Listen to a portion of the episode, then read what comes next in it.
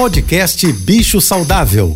Fique agora com dicas e informações para melhorar a vida do seu pet com a veterinária Rita Erickson, mestre em comportamento animal. Olá, boa tarde a todos, espero que estejam bem. Durante essa semana, eu venho falando sobre as férias e os pets. Se a gente leva eles com a gente, se a gente deixa eles numa hospedagem, se a gente deixa em casa, quais são os cuidados. O ideal é que a gente acostume o animal ao carro, que a gente leve todos os pertences conosco, a caminha, os petiscos favoritos, a coleira. Mas, quando a gente fala sobre gatos, a situação é um pouquinho diferente. Eu já falei aqui que o ideal é que eles fiquem em casa, mas nem sempre isso é possível. E nós também podemos habituar os gatos a usarem uma coleira peitoral.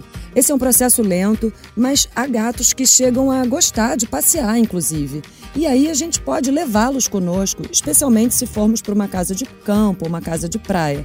Mas é fundamental que essa casa seja telada, que a gente consiga deixar o gato do lado de dentro, porque eles são curiosos e podem acabar saindo para explorar o ambiente e se envolvendo num acidente, e eles precisam ter uma coleira de identificação.